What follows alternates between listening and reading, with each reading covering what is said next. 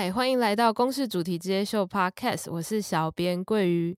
八月十四号国际慰安妇日，公视主题之夜秀特别播出纪录片《战时性暴力》。今天我们邀请到的来宾是同党剧团团长邱安忱。嗨，主持人好，各位听众大家好，我是同党剧团的团长邱安忱，是一个剧场工作者。安忱可以跟我们还不认识你的听友们再多介绍一下自己吗？就是也跟我们说一下，说同党剧团是个什么样的剧团？嗯、同党剧团是在两千年成立的一个剧团。那我们其实最近之前一直在做的都是比较有关于那个弱势族群，可能包括同志，可能包括青少年。的这样子的议题，然后最近这几年，我们比较 focus 在历史的这样子的一个议题上面去做发展。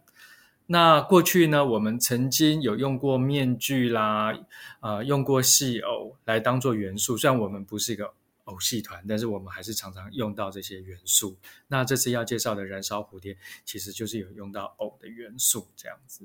嗯嗯，因为我自己就是之前有关注，就是同党剧团之前演出的《白色说书人》，是那之前在那个公式的表演厅也有播出过，是，然后是以白色恐怖的时期为背景嘛，然后是安城自导自演的一个独角戏。那我觉得同党剧团其实跟我们就是节目蛮像的，我们一直都在关心台湾的政治啊、社会历史这些议题。嗯嗯嗯嗯、然后就像你刚刚说，你们用舞台剧、布袋戏或者是戏偶或演戏表演的方式，然后用。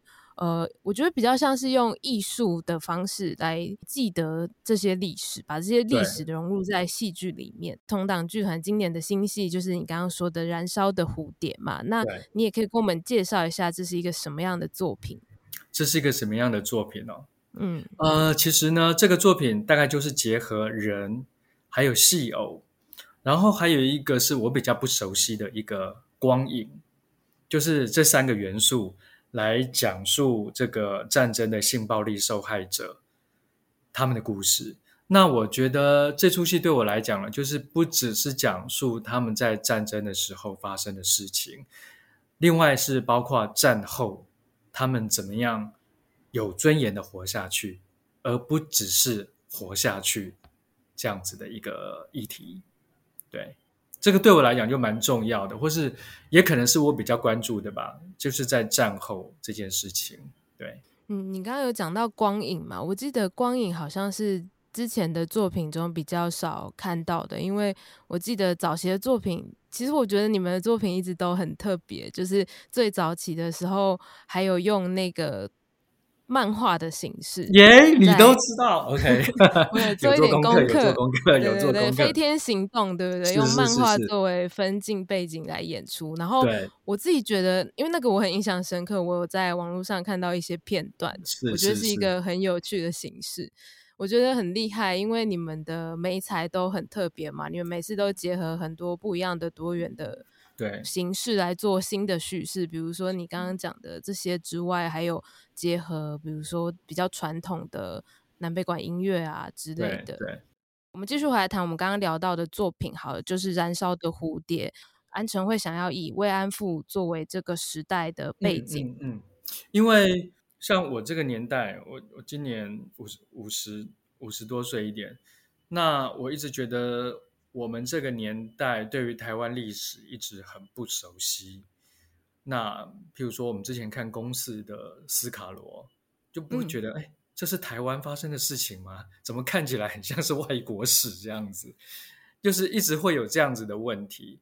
然后对于台湾很多事情，譬如说陈澄波，可能没有人知道，但他却是一个台湾非常重要的画家，所以一直觉得说，对于台湾历史。不是那么的清楚，不是那么的熟悉。嗯、那在五年前，你看了那个《白色说书人》，那时候詹杰他写了这个作品，呃，里面牵扯到白色恐怖。那那时候，我觉得我对白色恐怖这件事情其实也没有那么的了解，可能就是只是知道一个很、嗯、很大概，对，一个大概，一个很片段的的的样子。然后做了这出戏之后，我就觉得我对那个时代的历史太不熟悉了，我就决定去上课。那后来我就去上了林传凯老师的课。那林传凯老师，也许有些听众会知道，他最近这几年，呃，一直在做白色恐怖呃的演讲，就是譬如说，他到万华，然后万华发生，如果他到万华演讲，他就会把万华地区的白色恐怖。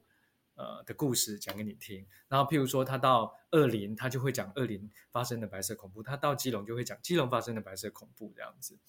所以我那时候到社区大学去上他的课，当然我发现说台湾这块历史有太多太多的故事可以去被书写，被更多人知道。因为我刚回来的时候，其实我一直很不喜欢台湾的剧作，因为我总是觉得台湾的剧作演起来不是很。嗯你知道那个整个剧作就是比较对我来讲，可能结构不是那么完整，角色也不是那么完整。那对我来讲，外国的剧作演起来就会觉得，嗯，那个爽度会高很多这样子。所以我总是喜欢演外国的剧本，但外国剧本你知道总是有那种很强烈的文化隔阂，跟这一块土地，你会觉得观众很多会觉得演那些干我们什么事？然后当你去叫。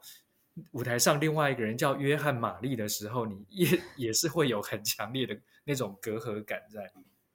嗯，所以当我后来去上了林传凯老师的课之后，我开始对台湾这块土地的故事有更多的好奇。所以，然后后来就是花了三年的时间写了去年的作品，叫《父亲母亲》。然后完了之后呢，事实上，我还是有计划再继续呃写有关于白色恐怖的受难者的故事。嗯，那只是说我我那那个作品写了三年之后，我觉得我好像需要换一个东西来写。那我就会开始想说，台湾还有什么样的故事是我不是那么清楚的？那我就想，那既然写了五零年代、六零年代的故事，我是不是开始写四零年代？我有，就是有一个计划，我开始往上推这样子，所以在日治时期，很自然而然的就会想到第一个太极日本兵，第二个是慰安妇。但事实上，我觉得我一开始一开始想写的是太极日本兵，因为之前大概在一九七四年、一九七五年的时候，有一个原住民叫李光辉回到台湾来，嗯、他在那个。南洋躲了二三十年，然后后来被发现，然后大概一九一九七四年、一九七五年的时候才回到台湾来。这个我也是之前之前才比较深入去了解他的故事，所以呃，我那时候就开始想说，我是不是开始来写台籍日本兵的故事？那其中的一个角色呢，事实上是他那个主角的妹妹，然后这个妹妹是我的故事里面设定是慰安妇。他去，他有被骗去当慰安妇。那写了之后，后来这个台籍日本兵的故事有点卡住。我觉得还蛮有趣的，就是说我那时候必须要帮每一个角色写自传，我才有办法去写这个所有的人物。嗯，然后因为卡住了，我后来就从这个妹妹的角度去当慰安妇的角度去写她的故事，然后后来就就想说，我就就开始去做更多的功课。去研究慰安妇，就变成我们后来的燃烧的蝴蝶这样子。那你那时候研究的时候啊，你有就是发现哪些你以前不知道的事情吗？就是因为我们可能大部分的人可都学到可能是历史课本上教的一些，就是可能当时的历史，但可能都是一两句话简单带过。对对对对。那这个作品啊。呃应该是说，我发现了很多我其实之前没有想过的事情。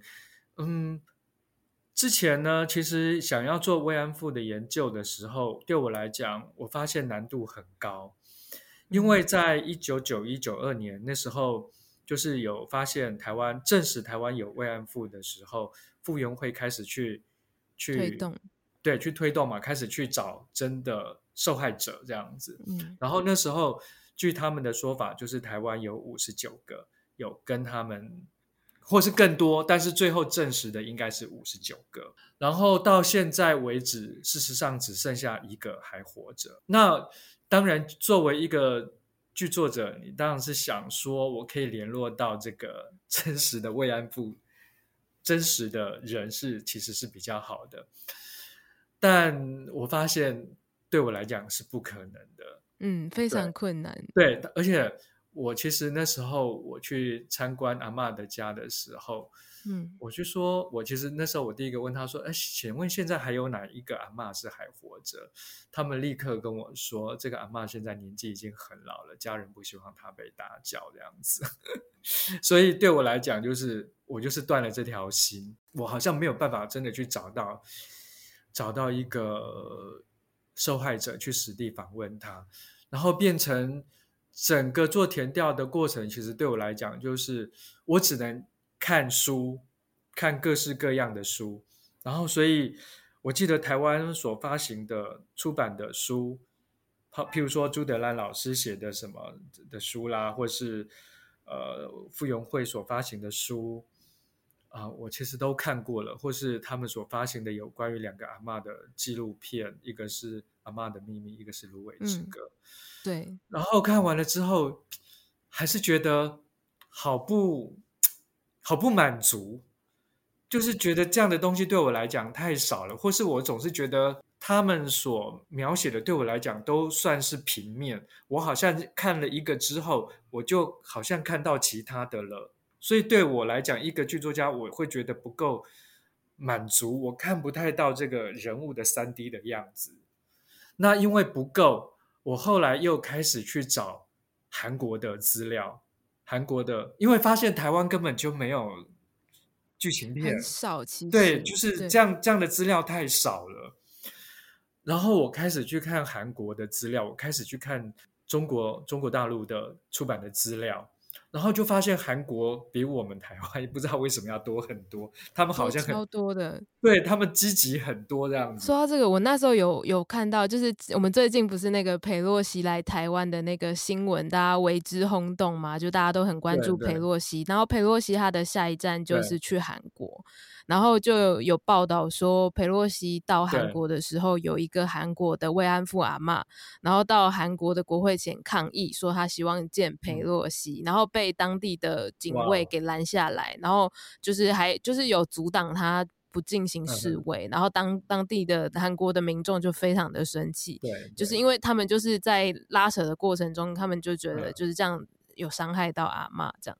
所以韩国的这部分，我跟你蛮有共感的，因为我那时候在看资料的时候，我也发现韩国是第一个设立和平少女像的国家嘛，然后他们除了立这个纪念碑之外，他们的戏剧上也是非常的勇于去讨论这件事情，就是不是像台湾大部分都是走纪录片跟口述历史的方式来看，他们其实像有一部韩剧叫做《还有明天》，我不知道就是安晨有没有看过。嗯我没看过，他他是用戏剧拍的，是前阵子他有上在 Netflix 的戏戏剧，我觉得有有兴趣的朋友们或者是安晨也可以去看一下。他就是在讲说，呃，那个韩国的就是阴间使者，他们我我自己蛮喜欢这种就是想象类的，就是就是在想死死后之后的世界这样。然后他就在讲阴间使者，他们死了以后，大家会。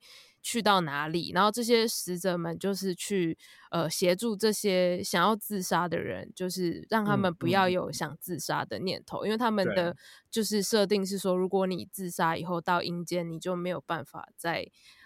换身投胎，所以他们会希望不要，尽量不要发生，就是看能生前最后一刻可以拉你一把这样。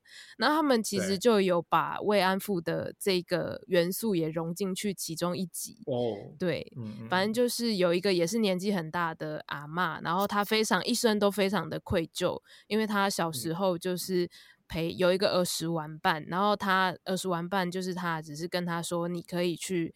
就是当时的政府在征召，就是慰安妇，可是都用包装的方式，有点诱骗他们去。然后他无意间成为了那个，他不知道让他的朋友去那个地方是会害他变成慰安妇，然后他一直就觉得很愧疚。对对对对对。因为我觉得这个其实还蛮有意思，就是说，其实我们现在看到的很多，其实都是很直面的去讲慰安妇，但我觉得。韩国其实大部分的电影，或是我所看到，我跟你说大部分，大部分我所看到的，嗯、其实还都是比较直面的去讲。我一直看到那有一部电影叫做《花样奶奶秀英文》，嗯，OK，我很压抑，他居然用喜剧的方式去做。其实这也是我在写作的时候所碰到的，因为我在想说，你呃，就是除了去讲他们被他们被骗去，然后他们在那边受到性的虐待，你还可以怎么样去讲这个故事？嗯，然后我居然没想到，居然有人可以把它用一个比较喜剧的方式去演出，然后后面还很感动，我就觉得这个是非常难得的一个说故事的方式，所以我觉得做做这样子的作品。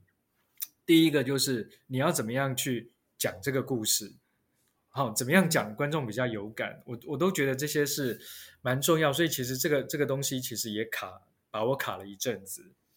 那那如果说话说回来，就是当初我看了中国的，看了韩国的，然后就发现，哎，韩国甚至就像就像你刚才讲的，他们不止。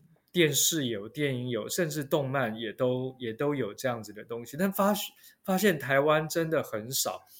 我在想说，也许台湾它可能不是一个很政治正确的议题吧，嗯、所以不太有人去讨论它，或是不知道人数太少了，跟跟二二八受难者比起来，或是跟白色恐怖比起来，或是因为这群人大家都没有人站出来，没有人，或是不敢站出来，对，我觉得是蛮可惜的。一件事情，我也我也很疑惑，而且我那时候在看那个和平少女像的时候啊，我记得那时候查资料，虽然韩国是第一个设立，然后后来陆续它也有在其他的呃地方成为一个象征，但其实台湾好像除了阿嬷家或者是傅园会。我们比较知道有在推动，或者是就是有把这些东西一直持续的，就是在做一些展览啊，或者是保存啊。其他好像就比较少听到有，还有哪些地方有这样子的？妇援会，对，阿嬷的家就是傅园会底下的组织啊。对对对对对。然后，那你刚才是说，譬如说我发现了什么事情是我之前不知道的？嗯、对，呃，其实应该这个这个应该是。要可以回过头来讲，就是说我那时候想说，除了去直接的描述他们被骗、他们在南洋的遭遇之外，还还有什么东西可以写的？我很好奇。然后我觉得这个也是大部分台湾的台湾的呃书籍或是纪录片所比较 focus 的部分。那除了有一个呃芦苇之歌，可能是讲他们如何。就是做那个身心工作坊，让他们变得比较你知道愉快。创伤后的疗愈，对疗愈，对疗愈。然后我还在想说，可以怎么样做，找到什么样的角度去做这个作品。这个对我来讲也是一一直一直困扰住我。我那时候在做，在研究那个白色恐怖受难者的时候，其实。我看到非常多的资料，就是这些白色恐怖受难者，他们回来之后有非常多的 PTSD，就是创伤后压力症候群。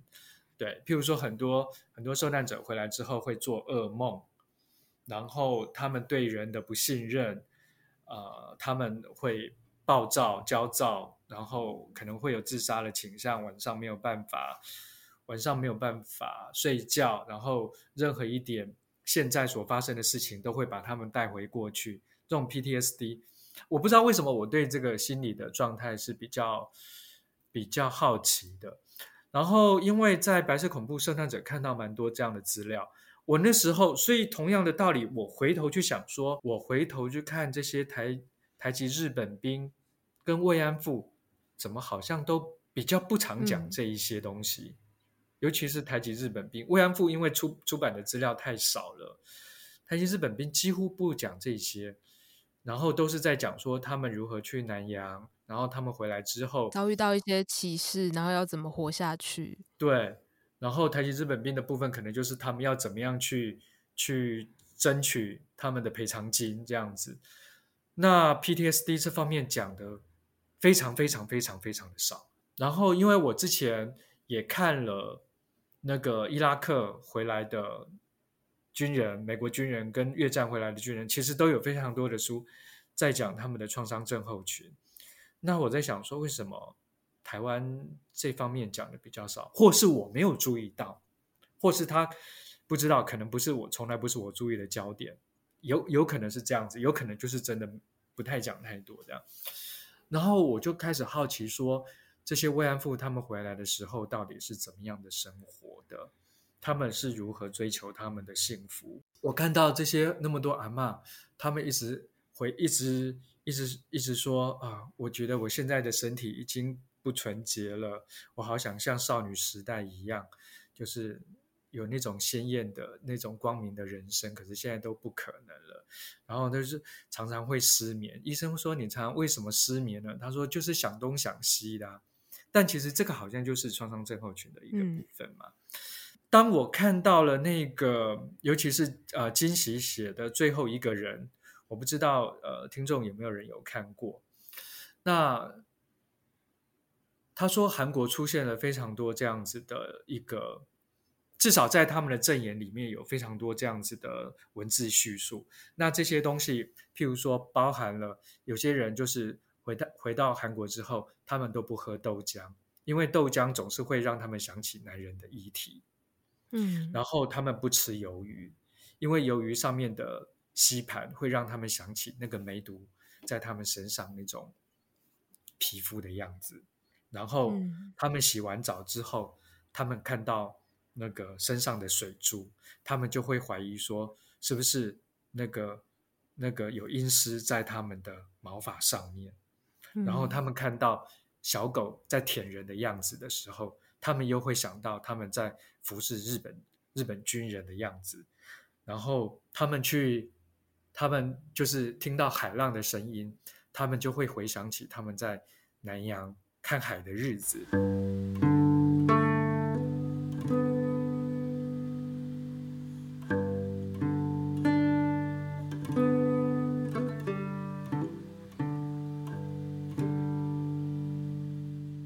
所有生活上的视觉、嗅觉、听觉、味觉、触觉，都会把他们带回去过去。我会觉得这样的生活蛮可怕的，就是你一直要去回想，嗯、一直一直会把你带回去过去。你越想逃，你会发现你越逃不了。我在想说，我从来没有去想过他们的生活会是如此。那在台湾的台湾的文字比较看不到，韩国。写了非常多这样子的文字，我在想说，台湾人一定也有经历这样子的生活。但那你觉得是因为他们比较还没有办法把这些事情说出口吗？我觉得是哎、欸，对，因为对我来讲，其实写慰安妇这件事情，我有一点可以很很大的认同，因为我作为一个同志，在过去的我觉得四十年里面。或是更多年里面，我一直觉得心中有一个秘密，然后这个秘密一直不敢跟家人讲。嗯，但我看了这个他们的这些呃慰安妇的口述历史、口述资料，其实他们是一样的，他们完全不敢跟人讲，没有是啊，没有人敢敢讲自己当过慰安妇嘛，不是吗？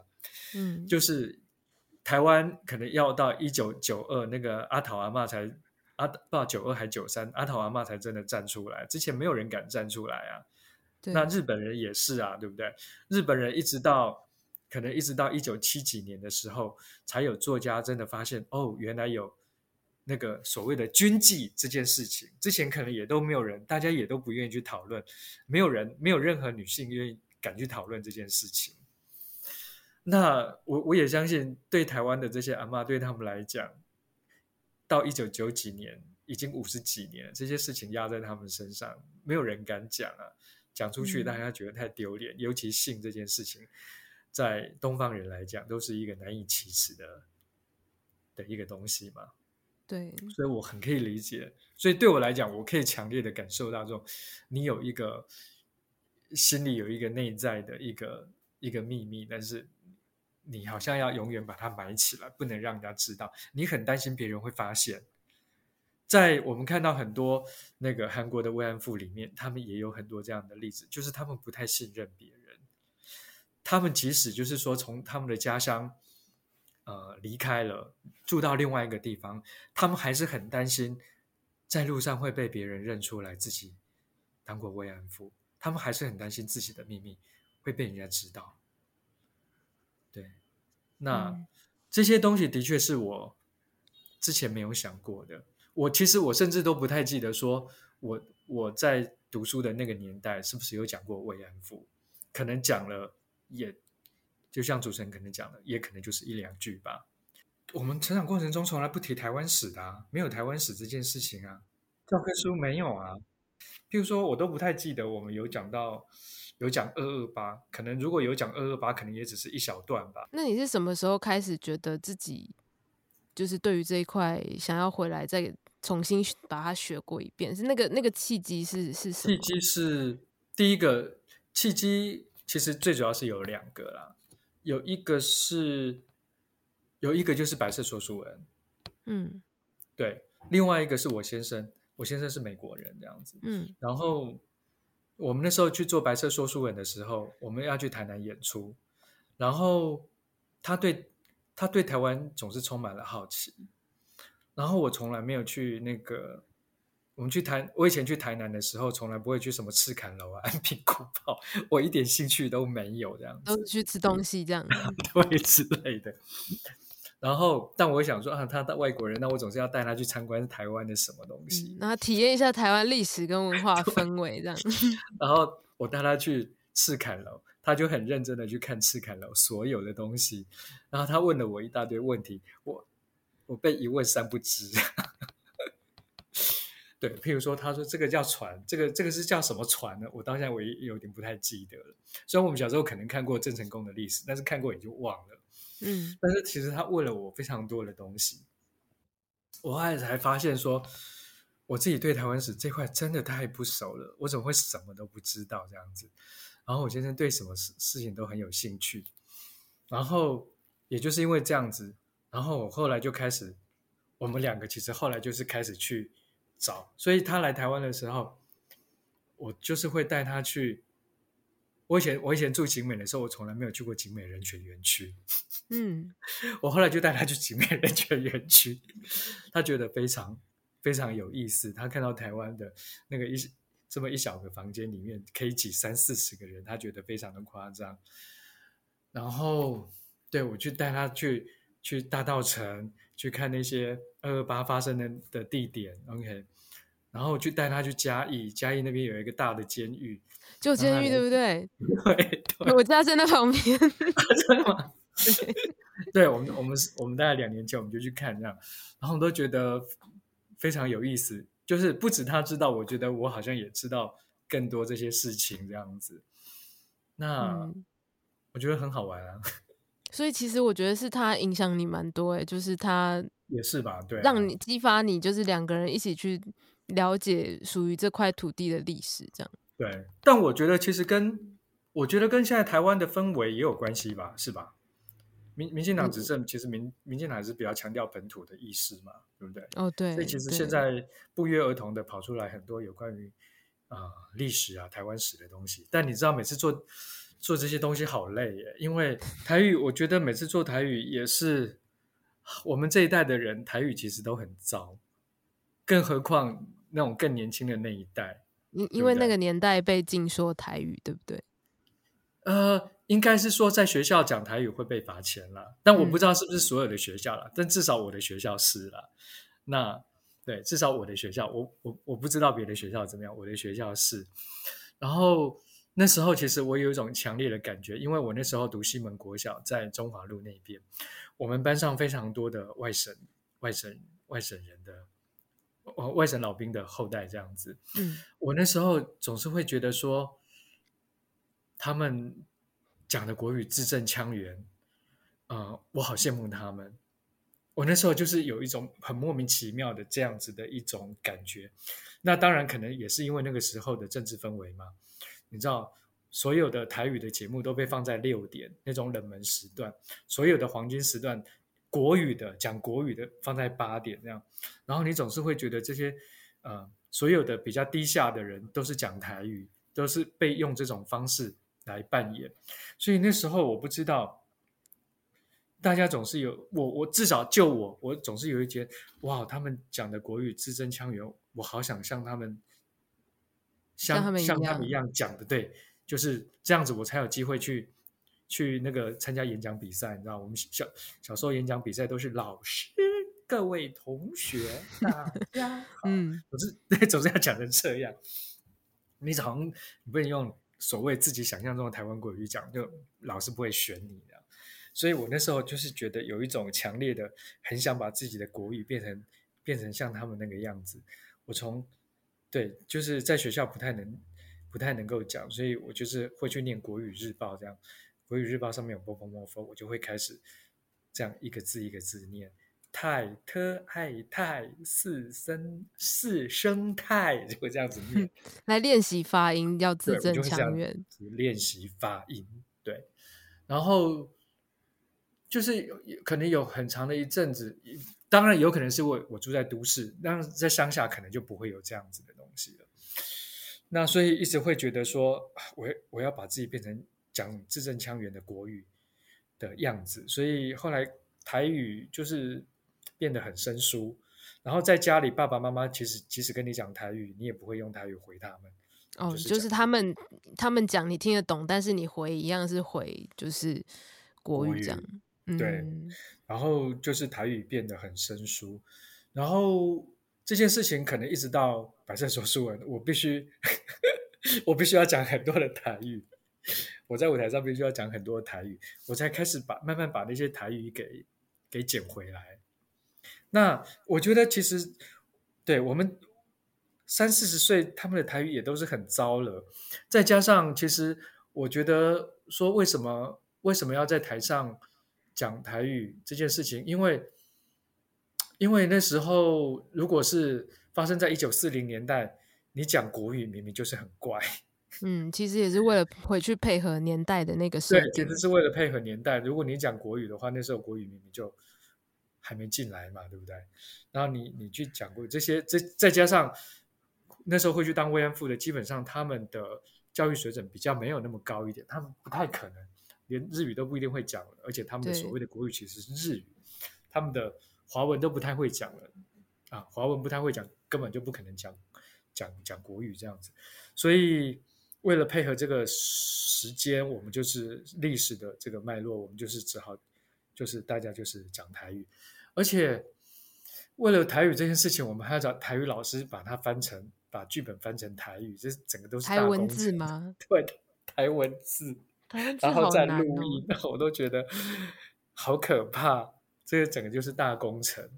对，就我我虽然我可以听，可以普通的可以讲，但是我没有办法，就是在写剧本的时候用台语去书写，我没有办法。对，嗯，所以就等于就是必须要再找老师来书写这样子，然后把变成台文。那如果在一九七零年代那个时候，其实我就可以一一点点国语，一点一点台语，这个就是比较合理化。那其实我觉得这个也是我们我现在有点面临到做这种历史历史剧的一个问题，就是说，如果我之后想要做更多有关于在日治时期的话。我好像要在有些时候无可避免的要碰到日文了。我想说，台湾都已经搞不定了，我还要再讲，还要再弄到日文吗？妈妈咪呀，太困难了。可是你之前不是也有一部戏，你有去特别学，忘记德文吗？还是什么文？有啊，外语。我那时候大概学了三个月吧，到半呃三个月到半年，但是我还是被批评啊。就是如果他观众会说，如如果演员的台语呃德语可以再流利一点的话，就更好了。已经很难了。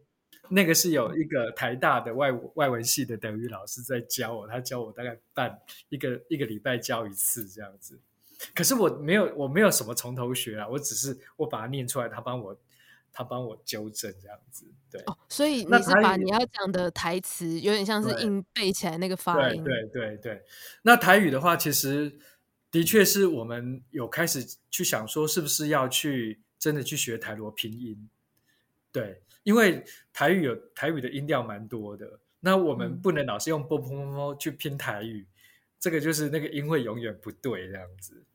那的确有想过是不是要去学台罗拼音？对，有想过这件事情，那没有没有没有实际发生啊。我记得这个故事那时候是说是设定在一九七五年。这个年代嘛，那这个年代有你你有特别的历史意义吗？因为目前一九七五年，我想到的是蒋中正过世，所以我不知道这部分你有没有刻意有一些设计，有吗？有没有什么设计哦？其实这个版本我写了啊，就是这个故事我写了好几，应该是说当初在发展的时候，一直不知道怎么写它。我一我又想说，这个故事我是不是要发生在一九九二九三年？就是有，比如说，可能有一个阿嬷已经站出来了，出来讲的时候，对，然后有另外一个阿嬷可能就是不敢站出来，或是可能是发生在现在，有一个就是只剩下最后一个阿嬷了，然后事实上还有另外一个阿嬷，她还活着。她说不，还有一个就是我，我还活着，但啊。在舞台剧上，他其实有点难这样子被呈现。我们很难找到九十几岁的阿嬷，如果这些阿嬷真的还活着的话，所以就变成有一些现实的考量。嗯、我后来就是想说，那我就把它挪到一九七几年。一九七几年，其中的一个原因也是因为那时候，就像我之前讲的那个李光辉，呃，李光辉那时候回到台湾来，一个高沙族的，呃。他一个兵士回来台湾，所以在里面我就设定了其中这个慰安妇的他在他在南洋认识的一个一个一个朋友，事实上是他的初恋情人。他在南洋躲了二十八年之后，他才回来。所以其实我是有点用他的用那个李光辉的影子去原型去套在。这个这个里面那个主角叫春枝的身上，所以故事我就让它发生在一九七几年。那因为我们的演员也大概就是四十岁左右吧，对，所以可能就是比较符合符合他的年纪。所以我，因为我觉得舞台剧我实在是很怕用四十岁的演员去去演一个九十岁的阿嬷，可能我觉得很难，有点难说服观众这样子。那当然我，我我其实也想过用偶啦。哦，这件事，哦，这件事情其实是做得出来的，对。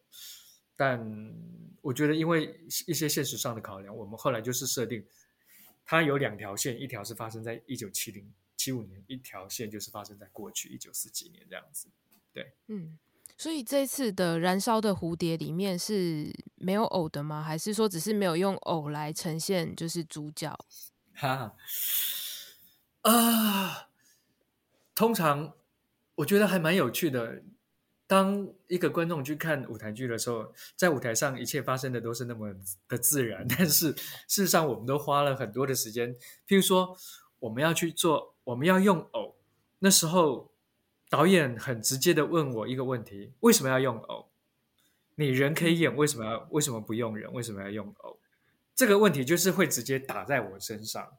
对，除非你刚才说我我我，除非我刚才说的那个，譬如说四十几岁的演员，或是三十几岁的演员，你想要演演一演一个九十几岁的阿嬷，用年轻的演员演，实在是没有说服力。你用一做一个九十几岁的，其实是可以的。但对我来讲，呃，我觉得偶有一种魔力在。那当然就是看是什么偶了。有些偶你知道是。就像是布袋戏的偶，它也叫偶嘛，对不对？有些就是帐头偶，有些就是光影的偶，有就是有些就是平面的偶这样子。偶有各式各样的偶，所以我们就会去想说，我要用什么偶？这件事情我们可能就花了三四个月的时间去、嗯、去试，到现在都还在试，我到底要用什么样的偶来呈现？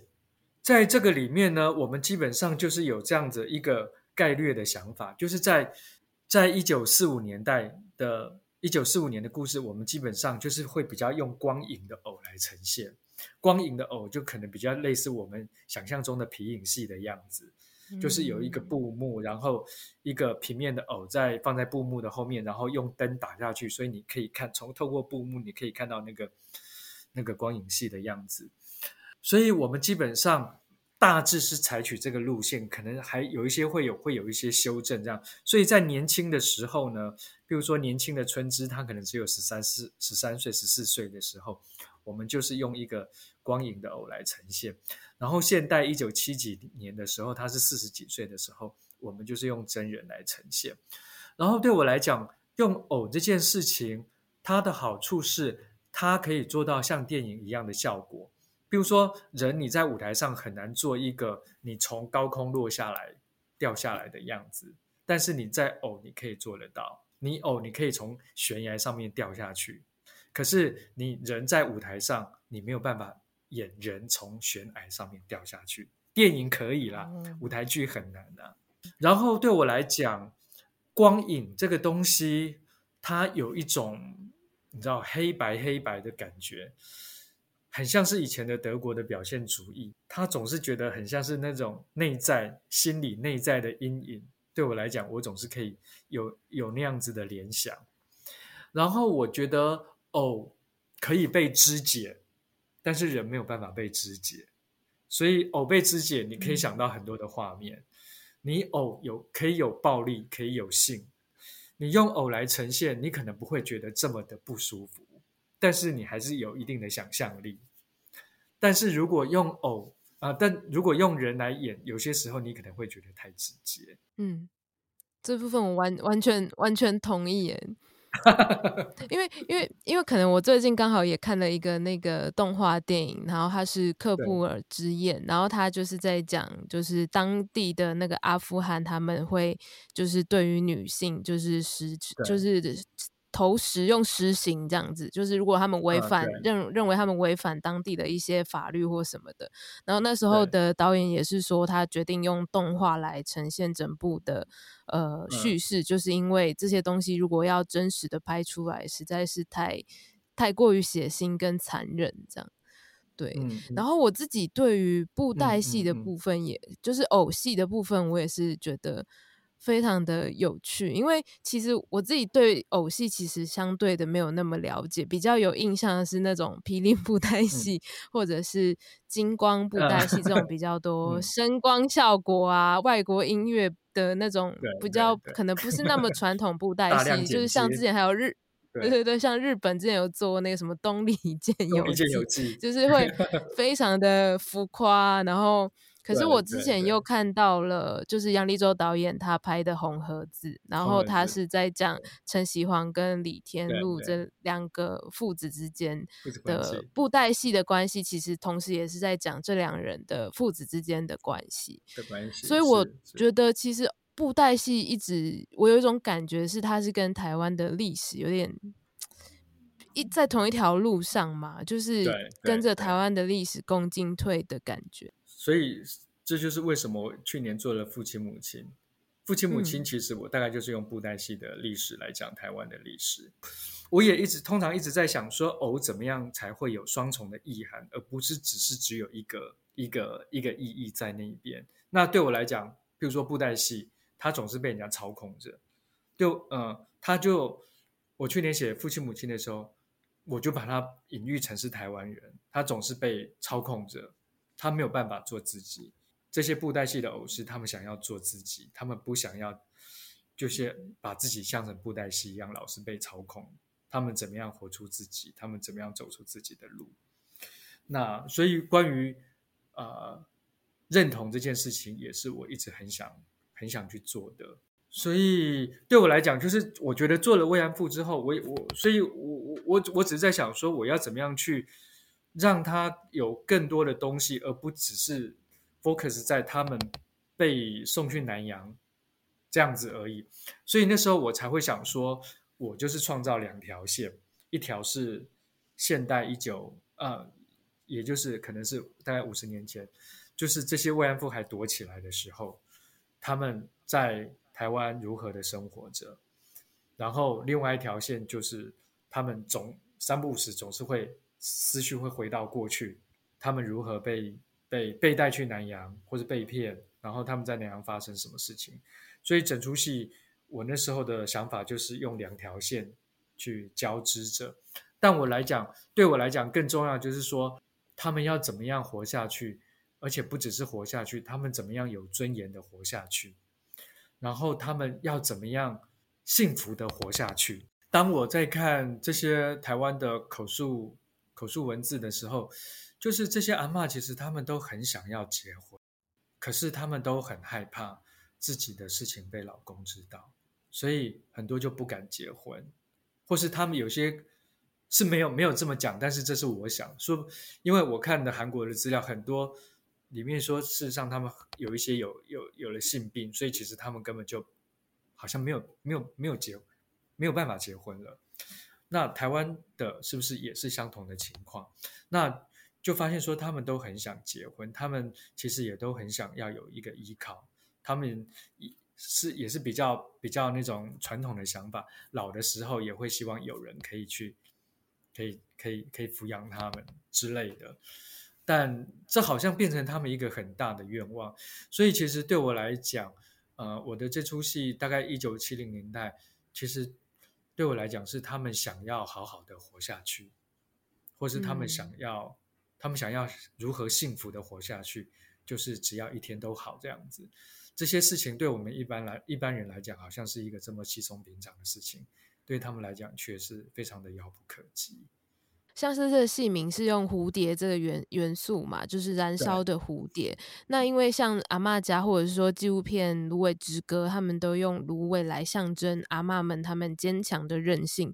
我也蛮好奇，为什么你们会用蝴蝶？蝴蝶就是蝴蝶这个东西，这个元素对你来说有什么象征的意义吗？其实我那时候只是很简单的去想说，在写自传的时候，呃，我就想说。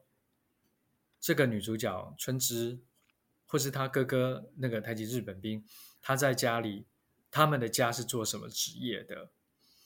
呃，我那时候做了一些研究，就发现就是台湾以前有蝴蝶王国之称，然后在埔里呢，在日治时期，事实上有非常兴盛的这个捕蝶的这个事业。有有捕蝶的这个、嗯、这个行业嘛，然后他们会捕捉大量的蝴蝶，然后送到日本去。所以我那时候一开始是设定他们家是做捕蝴蝶这件事情，而且而且我觉得蝴蝶是可以代表感觉啦，是看了那个阿嬷的那个那个口述文字之后，他们他们总是说他们很想要想要他们所画出来的自己都是穿的很鲜艳的颜色。所画出来的自己的少女的样子，都是穿的很鲜艳、很漂亮这样子，所以我那时候其实就很直直觉的想到蝴蝶，然后蝴蝶，蝴蝶对我来讲也有一种，它变成茧之后，然后它会演化，它会重生，对我来讲，嗯，对，它有一个蜕变的。过程，所以我希望在这出戏女主角她其实也是有这样子的一个蜕变的过程。他以前可能一直觉得说，我可能就是躲起来，我再也不想，我我要把过去的事情都忘记了。但是也许他发现到最后，他可能觉得不把事把过去的事情忘记了，没有办法让你好好的活下去。你必须要好好的面对过去，才有真的可以有尊严的活下去。可以包括我们必须要真的正视台湾的过去，好好的去看它这样子。所以。我就把这样子的东西放到这个戏里面，嗯、所以蝴蝶对我来讲是代表这样子。他总是想象他在南洋的时候，他就像是一只蝴蝶一样被牵制住，被用针钉在木板上面，他跑不掉。当这些日本军人在欺负他的时候，他看到自己像是变成一只蝴蝶，他好想飞回窗，飞飞离呃飞离窗户，飞。呃，飞过海洋，飞回台湾，飞飞到自己的家乡。可是他没有，他没有办法，一直到最后，他才有办法。当他去真的去直直觉的面试，面对自己的过去，去正视自己的过去，他才有办法飞出去。所以蝴蝶对我来讲，可能就是有这样子的一个。蜕变的重生的一个遗憾在那边，我觉得我觉得很厉害，因为你都有很细致的从人物的设定，然后从他们每个人的，就是你说你还会帮他们写自 传嘛，就是有点像帮他们，你会很试图的想要去理解说，假设我今天他的人生历程是什么样。子，嗯嗯嗯、然后可能会有什么样的经历跟感受，但我也很好奇说，就是演员们。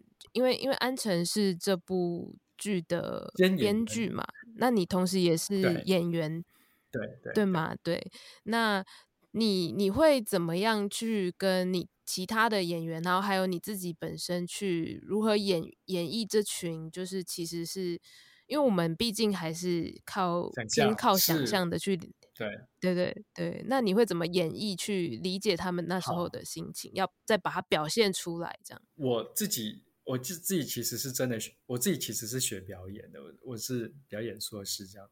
那其实我们自己在表演上其实就是有一个理论，我们叫做移转转移。就像我刚才跟你讲的，嗯、我觉得我自己内心里有一个大秘密，对不对？那慰安妇她内心有一个大秘密，所以其实你可以去感受到慰安妇她有一种大秘密的那种。在心里面压抑了五十年的感觉，所以你可以去找到我们之间情感的那个共同连接点。是是，你找到那个共同性。嗯、那譬如说，一样很简单的，譬如说，有些人说：“哎，你没有得过癌症，可是你怎么知道癌症要怎么演呢？”那其实这对我来讲，可能也也没有很难。我可能就是会去想说：“OK，呃，癌症，譬如说，当你。”得了癌症之后，譬如当然不同的癌症有不同的症状，然后譬如说我妈妈那时候他可能会便秘，然后他的皮肤非常干燥，这是他吃药之后产生的症状。那便秘，我想说明很多人都有便秘过。那皮肤干燥，我就有皮肤，我常常会有皮肤干燥的问题。我去美国那个。呃，那个冬天非常的冷，我皮肤整个超干的，我就是一直抓它，抓到我流血的。那譬如说，所以我就把 A、B、C 在我生活中的经验，我全部把它凑在一起，它就会变成是你要，你可以如何去扮演一个得到癌症病人的症状。我觉得这比较这样就比较好理解，就是这是一个怎么样的转换转移的过程。所以，所以对，如果说虽然我没有演。就是我我不是演慰安妇的，但是我可以我可以理解，就是在表演上是事实上是可以这样子转换，透过一些表演技巧，当然还要再加上你的想象，演员自己这个人的想象、嗯、是，或是另外一个角度来讲，我们这些人都没有人 当过慰安妇，是吧？所以只要你相信你是你自己演的，你你要自己相信。相信观众也可以感受得到，观众也可以相信。如果你自己不相信的话，观众又没有人相信了。那你有希望观众看完这部戏，就是他们可以有什么样的感觉或收获？你有期待，就是这部戏带来他给他们带来些什么？哦，其实我那时候在做我选择这个议题的时候，我当然我其实的确在某个程度上，我有去想说。这个议题是不是太小众了，或是太可能不是政治，可能没有所谓的那么的政治正确？因为现在大家不太谈论这个东西，可能因为只剩下一个一个一个阿嬷还活着这样子，所以好像很很容易就变成过去了。然后又发现现在我们其实现在的执政党好像也比较不谈论这个东西。那嗯呃，或者是选举，或者是有一些。斗争的时候会把它拿出来谈一下，然后，然后其实所以我会希望说，嗯，当我们看到这个议题的时候，当然是不管是这些人是自愿的还是被骗的，其实这些我也有稍微去 做了一下调查，这样子。嗯，那你调查的结果是什么？调查的结果是，当然是有自愿的，就是有一部分的人。有一部分的人，他们的确是知道说，他们本来就是要去当当慰安妇。对我来讲啊，就是看了那么多的资料，重点我一直觉得自愿或是非自愿的，或是被骗的，对我来讲这不是重点。我觉得重点是他们在南洋受到的这个对待都是不 OK 的、不人性的、不人道的。就就其实这个这个很包，这可能包括。包括了所谓的超时工作嘛，对不对？然后在一个没有制度的环境之下工作，然后你又是被迫的。对我来讲，至少这个是不人道的。这些东西用现代的角度来看，其实是不人道。即使是即使你是自愿的，好了，是吧？他也是不人道的啊。而且在更何况他们甚至很多都是童工，所以我觉得从很多角度，其实这样的制度它其实根本就不应该存在，它是不人道的。所以对我来讲，自愿非自愿其实。不重要了。朱德兰老师里面所做的一些一些调查里面，的确是有发现是有人自愿的，然后也发现就是说，某一些组织可能不太想去 focus 在自愿的部分，他们就是比较 focus 在这些非自愿的被迫的，那这些也无可厚非啦哈。但我只是说，整个对我来讲，它不是一个 OK 的制度，它不应该被发生这样子。然后，然后我只是在想说。当我们看了这出戏之后，我希望我们不要用一种就是老是以政治的立场蓝啊、绿啊、白啊去看待，嗯嗯，看待这个这样子的一个议题。也许我们必须用更温柔的方式去看他们，然后他们不对，就是他们事实上有更多的面向，看到更多他们的挣扎，看到他们的受虐，好，看到他们对爱情的渴望。就是看到更多这些人的三 D 样貌这样子，而不只是一个平面的他在南洋被欺负了。我非常同意要从平凡的小人物，因为其实我自己对于战争啊这个主题相关的都蛮有兴趣的，但但我后来就在回想，我为什么会对这些东西这么的感兴趣。后来我开始。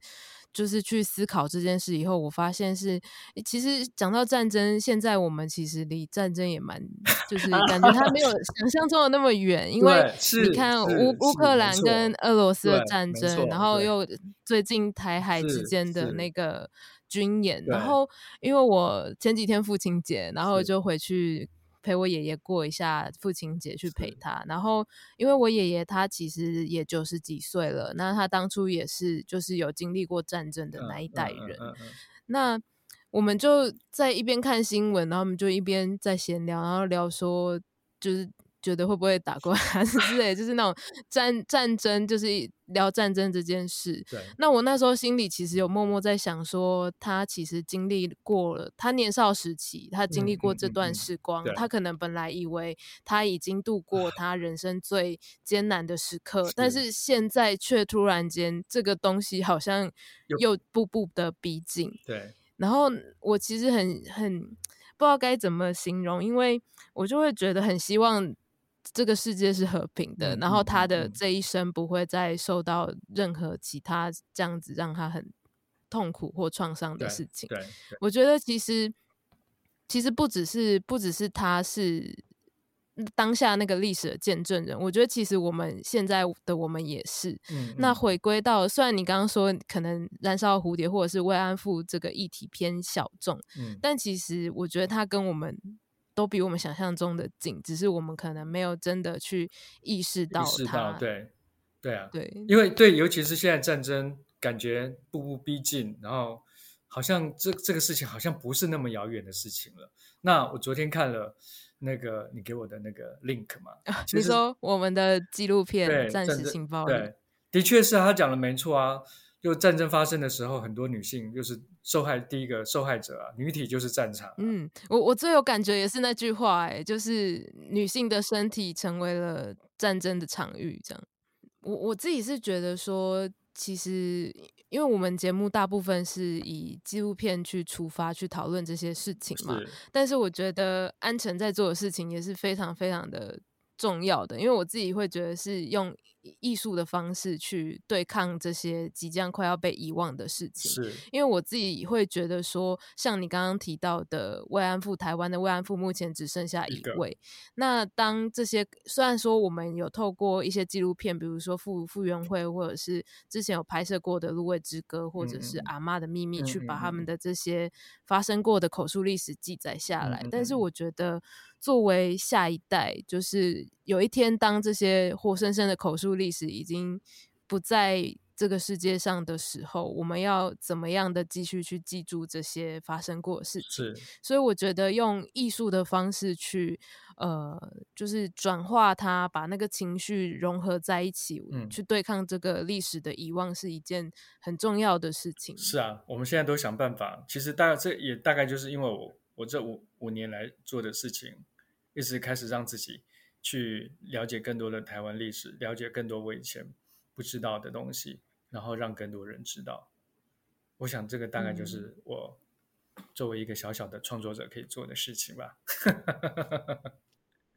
希望先希望今年的这出新戏《燃烧的蝴蝶》可以顺利。希望希望希望希望。好，那我们今天就先谢谢安辰。谢谢。谢谢，那我们访问就先到这边结束。那大家对《燃烧的蝴蝶》有兴趣的话，可以去呃去哪里搜找寻相关的资讯呢？去呃两厅院售票系统，或是 Facebook 直接打同党剧团，相同的同党派的党同党剧团。就可以看到得到我们的资讯喽。好，那今天就谢谢安晨，那我们就今天就到这边结束，谢谢大家，谢谢，拜拜。